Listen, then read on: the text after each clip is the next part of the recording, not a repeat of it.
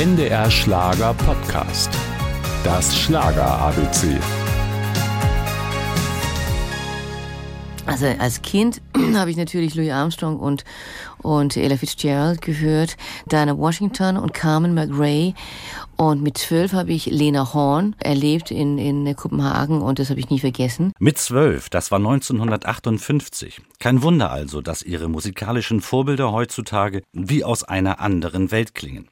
Damals war die kleine Gitte bereits der bekannteste Kinderstar Skandinaviens. 1960 entdeckte sie Nils Nobach für den deutschen Markt, drei Jahre später der große Durchbruch, obwohl sie vor der Aufnahme etwas verunsichert war. Ich kannte diese äh, Ruhrgebiet-Humor nicht und äh, ich, kannte die, ich, ich, ich konnte die Sprache nicht und ja, so und so habe ich das dann trotzdem gesungen. Ich will den Cowboy Der Cowboy-Wunsch kam an in Deutschland. Platz 1 und mit Erfolgen wie So schön kann doch kein Mann sein oder Ich habe die Liebe verspielt in Monte Carlo blieb Gitte dem Schlager erst einmal treu. Anfang der 80er Jahre der Imagewechsel in Richtung Popmusik.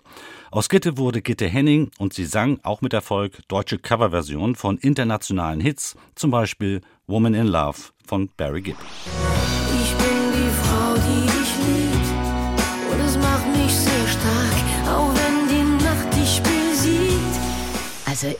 Musik ist Musik erstmal so. Egal ob man Pop oder Schlager oder Jazz oder Classic oder whatever.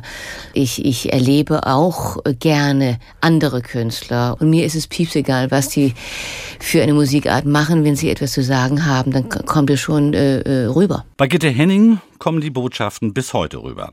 Theater, Musical, Gesang, seit über 60 Jahren tourt die Powerfrau durch die Genres der Künste, mal ernst, meist witzig, gern ironisch und vor allem aber immer glaubwürdig. NDR Schlager Podcast. Das Schlager ABC.